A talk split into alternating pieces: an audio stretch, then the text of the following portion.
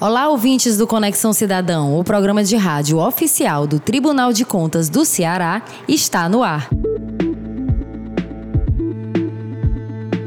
Eu sou Viviane Gonçalves e ao meu lado Dimitri Lima. Olá, Vivi. Olá, queridos ouvintes do Conexão Cidadão. Olha, a Casa do Conhecimento dos Tribunais de Contas, o Instituto Rui Barbosa, ou IRB, reelegeu o conselheiro do TCS Ceará, o Edilberto Pontes, para presidir a entidade neste biênio. Com 50 anos de atuação, o IRB tem se destacado, qualificando servidores e membros das Cortes de Contas em todo o Brasil. E o Conexão Cidadão recebe o conselheiro para um bate-papo sobre as principais atuações do IRB e os planos para essa nova gestão. Que privilégio, hein, Vivi? Olha, além de ter sido reeleito por unanimidade de votos, o presidente do IRB, o conselheiro Edilberto Pontes, também assumiu o cargo de corregedor do TCS Ceará para este biênio de 2024 e 2025. Vamos lá para o currículo do nosso conselheiro. Ele é graduado em Economia e em Direito, é pós-doutor em Democracia e Direitos Humanos, doutor e mestre em Economia e também especialista em Políticas Públicas.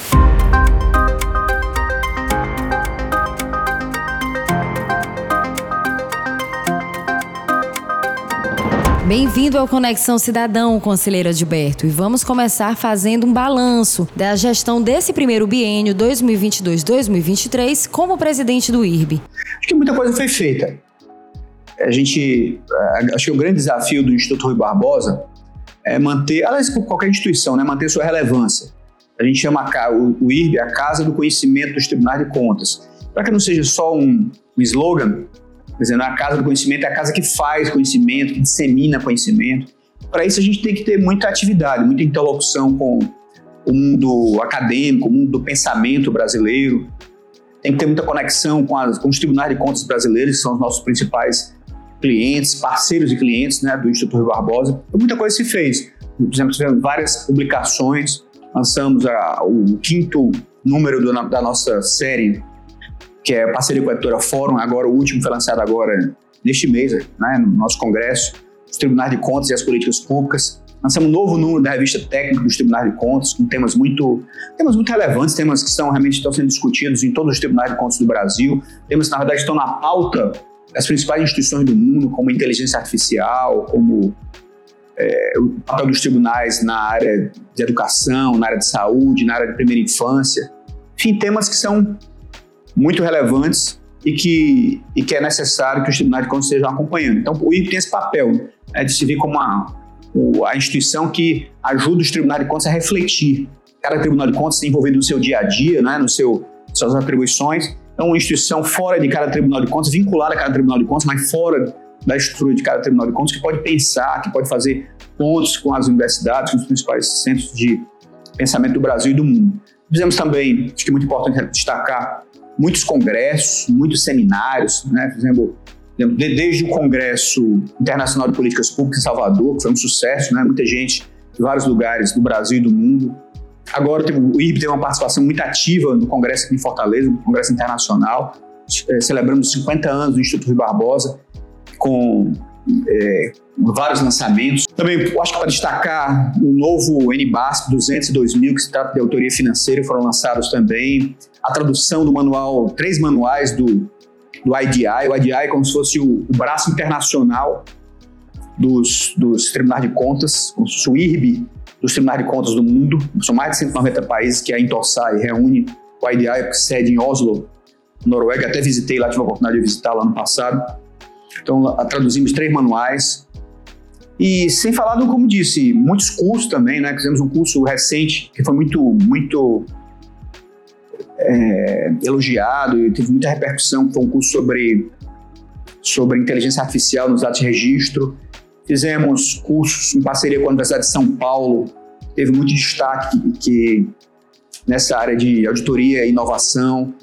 Fizemos um curso de estudos avançados que reunimos conselheiros do Brasil todo. Esse curso foram 10 encontros, cada um com quatro horas, com os principais, muitos dos principais pensadores brasileiros, desde ex-reitor da USP, presidente do CNPq, a embaixadora do Brasil nos Estados Unidos.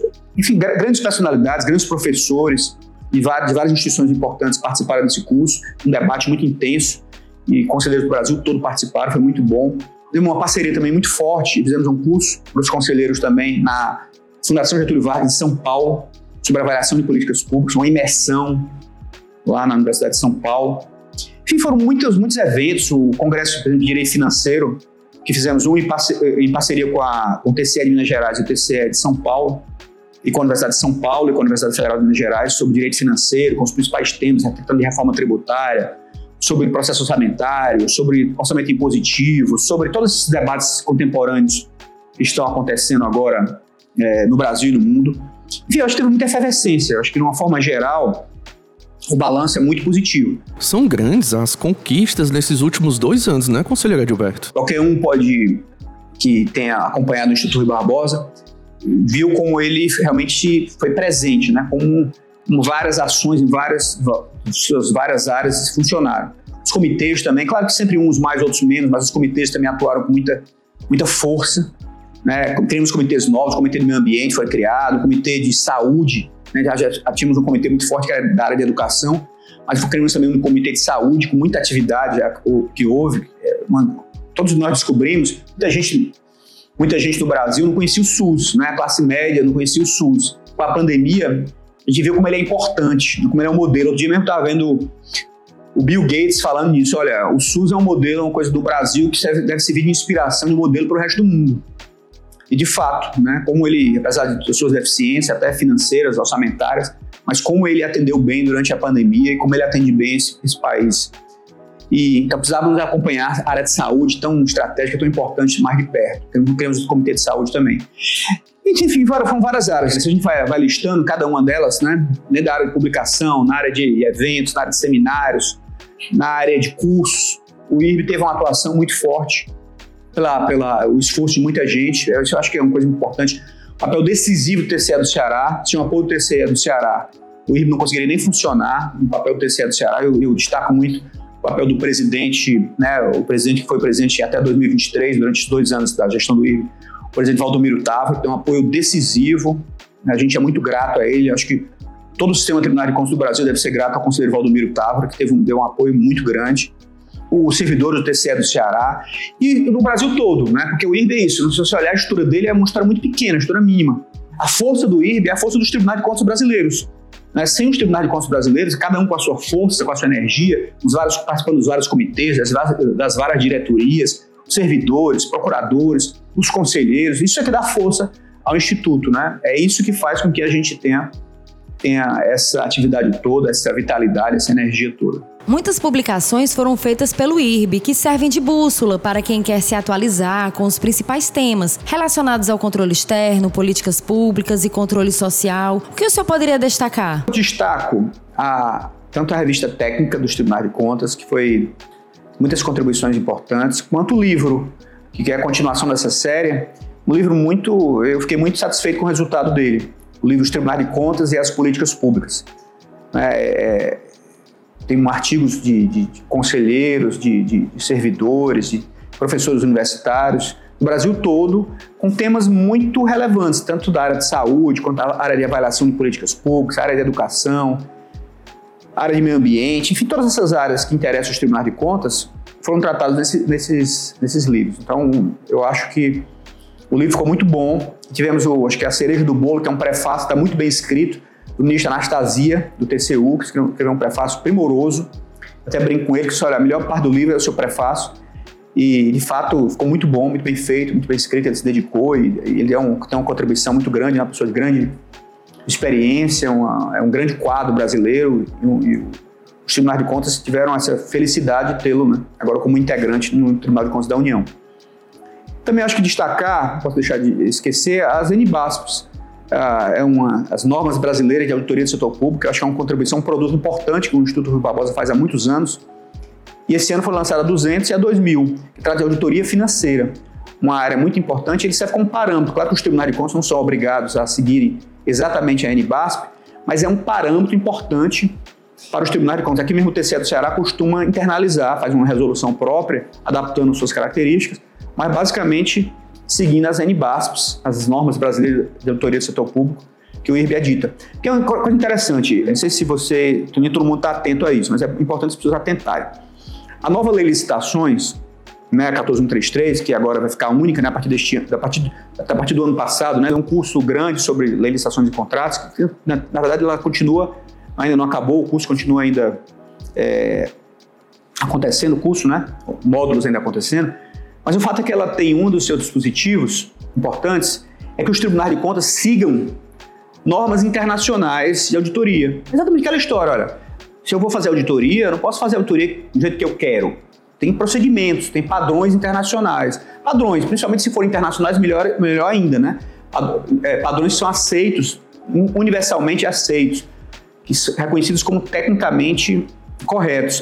Sabe, para evitar aquela história, perseguir quem eu não gosto, adversários, inimigos, e proteger os amigos, os aliados. Então, acho que isso é terrível, né? Para a instituição de controle. Ela perde sua legitimidade, ela perde sua, a, tua, a sua condição de ser aceita, de ser isenta, de, ser isenta né? de ter integridade. Senão, esse conceito de integridade é fundamental para, para as instituições de controle. E uma, uma parte dessa integridade é o que exige a Lei 14133, a nova Lei de Licitações. É seguir padrões internacionais, padrões de auditoria. Então, o IRB está oferecendo para os tribunais de contas, oferece há alguns anos, esse ano foi editado essas novas de auditoria financeira. É isso, as NBASP, as normas brasileiras de auditoria do setor público, servem exatamente para isso, dar um parâmetro, procedimentos, que caminho deve ser seguido para ter uma boa auditoria, que procedimentos devem ser observados, qual é o passo a passo para fazer uma boa auditoria financeira, no caso. Então, temos, já temos né, de auditoria operacional, de auditoria de conformidade, várias, várias, várias áreas de auditoria. Mas esse ano foi lançado especificamente a, a NBAS 202 mil, que trata de autoria financeira. Então, destacar também, essas, como eu já mencionei antes, as traduções de, do, dos manuais da, do, do, IDI. O IDI é o Instituto Internacional que cuida disso, é como se fosse o IRB, né, da Intorsai, como disse antes. Tem grande credibilidade, a tradução está muito bem feita, que o IRB é, organizou com patrocínio do Banco Mundial, conseguindo financiamento. Isso aí foi a liderança do conselheiro Inaldo que conseguiu isso. E acho que é muito importante isso, que ele é nosso vice-presidente de auditoria. Então, essas, essas, essas especificamente essas é, publicações eu gostaria de destacar. E não são pouca coisa, acho que são um bom parâmetro, um bom, bom bom guia para os tribunais de contas de uma forma geral. Na programação dos 50 anos do IRB, conselheiro, ocorreram os encontros com o futuro. E um tema muito abordado foi a inteligência artificial, é, tratada sobre os mais diversos aspectos. E os encontros para o futuro foram muito bacanas também, foram muito muitos temas importantes discutindo, inteligência artificial, foi a abertura do Edu Contas, né, que na verdade aquele ali foi um evento que juntou os três, né, tanto Edu, e cada um teve uma, uma, uma programação específica, também muito rica, mas com abertura comum, aquela bela palestra sobre inteligência artificial. E a inteligência artificial está é, tá gerando muita controvérsia, muita discussão no mundo todo, mas eu acho que ela, se ela for bem utilizada, se ela for se, se nós, como, como agentes né, interessados nisso, o governo atuar bem, a sociedade atuar bem, ela vai ser uma redenção para nós todos. Porque a gente, é aqui no Tribunal de Contas do Ceará, não é só a nossa realidade, não, é a realidade geral. Se você conversa com qualquer dirigente, qualquer instituição do mundo, desde a NASA até a prefeitura, pequena prefeitura aqui do Ceará, qual vai ser a principal reclamação do, do, do gestor máximo, prefeito? Ele vai dizer, ó, falta recurso e falta gente, não é isso?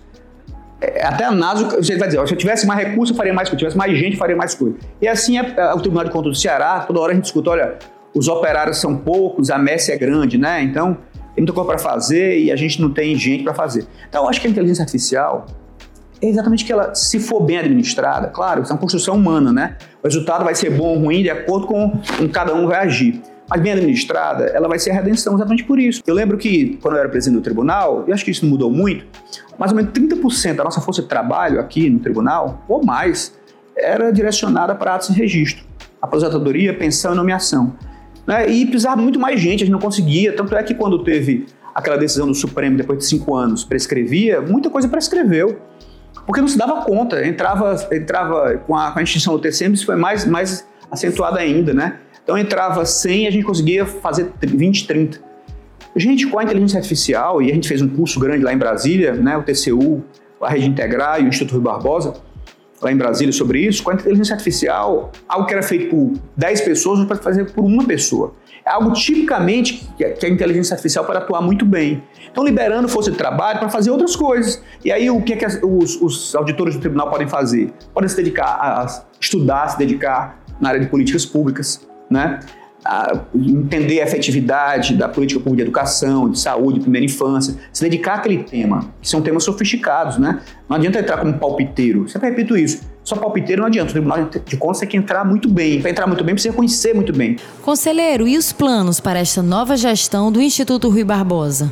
Acho que a primeira coisa é continuar o que está acontecendo bem, né? O que está funcionando bem. Essa vitalidade toda de, de, de congressos, continuar os congressos, exemplo, direito financeiro vamos fazer, Vamos continuar o Congresso de Políticas Públicas, o Congresso Internacional, isso vai continuar acontecendo. As publicações todas também vão continuar, lançando livros, lançando revistas. O que é de novo, né, o que é diferente agora, quero que estou conversando com muita gente, é que a gente precisa aumentar o que eu chamo de institucionalidade do Instituto Rui Barbosa. No sentido que o Instituto Rui Barbosa ele é muito dependente de, do Tribunal de Contas que, que está recebendo. Uhum. Isso é uma característica dele. Eu vi, por exemplo, a IDI lá em, em Oslo, ele é muito dependente do Tribunal de Contas da Noruega. E eu acho que isso vai continuar existindo, mas eu acho que precisa diminuir a, essa dependência. Vai continuar existindo, né? cada tribunal que, que eu acolher vai ser o grande patrocinador, mas ao mesmo tempo ele precisa ter também um caminho próprio. Eu, eu acho que é isso que eu estou traba trabalhando. O conselheiro acha que o apoio institucional é um importante meio para avançar? A gente tem feito já ao longo dos anos uma, uma parceria muito forte com a Universidade de, de Salamanca. E agora a gente quer assinar um convênio para conselheiros que queiram, conselheiros servidores fazerem pós-doutorado lá, mestrado lá, doutorado em Salamanca, é, um canal específico, né? Do, do Instituto Rui Barbosa com a Universidade de Salamanca. Já tratei isso, já com autoridades da, da universidade. O já está bem encaminhado, vamos, vamos implementar no, em 2024 já isso. Enfim, é isso. Eu acho que, de uma forma geral, isso não é pouca coisa, continuar o que a gente já fez e aumentar a, a institucionalidade do Instituto já é um bom, né, um bom caminho, é né, um trabalho enorme. Então, para isso, a gente precisa aumentar nossas fontes de financiamento do Instituto Rui Barbosa, aumentar a fonte de financiamento, diversificar as fontes de financiamento do Instituto, são muito importantes, porque né, tudo isso custa dinheiro, é. né, manter uma estrutura, manter o Instituto funcionando, tudo hoje é muito caro, passagem aérea é muito caro, né, tudo, tudo é muito caro, a gente precisa de, de fonte de financiamento. Porque o Instituto hoje é muito, é, é, se a gente olhar bem, ele é uma estrutura para ser nacional, ele reúne 33, os 33 tribunais de conta brasileira, nacional, com a abrangência internacional, a gente tem né, várias parcerias com a Universidade de Lisboa, em Salamanca, enfim, várias instituições internacionais, o FIB, o Fórum de Integração Brasil-Europa. É um orçamento muito pequeno, o orçamento do IBA é mais ou menos um milhão, um milhão e meio por ano. É um orçamento, né? É. Qualquer tribunal, tribunal mais modesto do Brasil tem um orçamento de 150 milhões, o mais modesto, né? Vai ter um orçamento de mais de 100 milhões de reais. Então, o nosso orçamento é muito pequeno para as, as grandes responsabilidades que o Instituto tem, né? Para ser a casa do conhecimento, a casa que faz conhecimento que funciona como um farol para os tribunais de contas, faz essa ponte. Cada um tribunal preocupado com o seu dia a dia, né? E ele fazendo essa ponte com a universidade. Então ele precisa realmente estar mais bem estruturado para fazer isso melhor.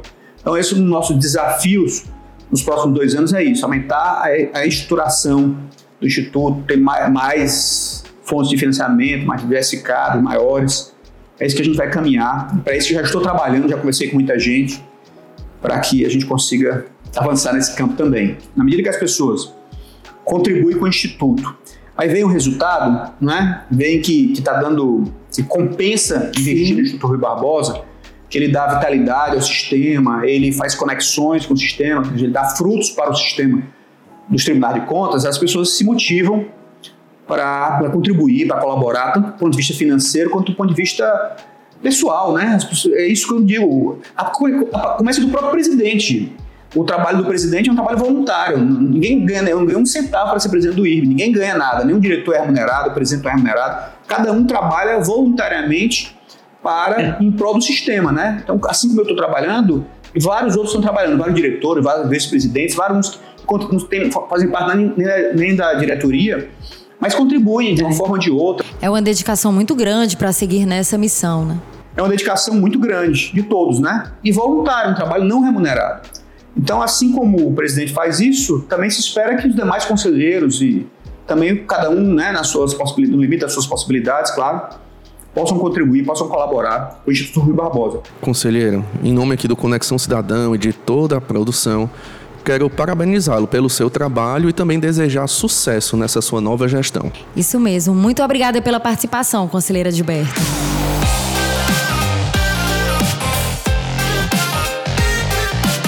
Viviane, infelizmente encerramos o programa de hoje por aqui. Espero que todos tenham gostado. Mande um e-mail pra gente com sugestão de tema ou dúvida. Nosso e-mail é Anota aí: comunicação@tce.ce.gov.br. Essa foi mais uma edição do Conexão Cidadão. O programa de rádio oficial do TCE Ceará. Até o próximo episódio. Até a próxima, se Deus quiser.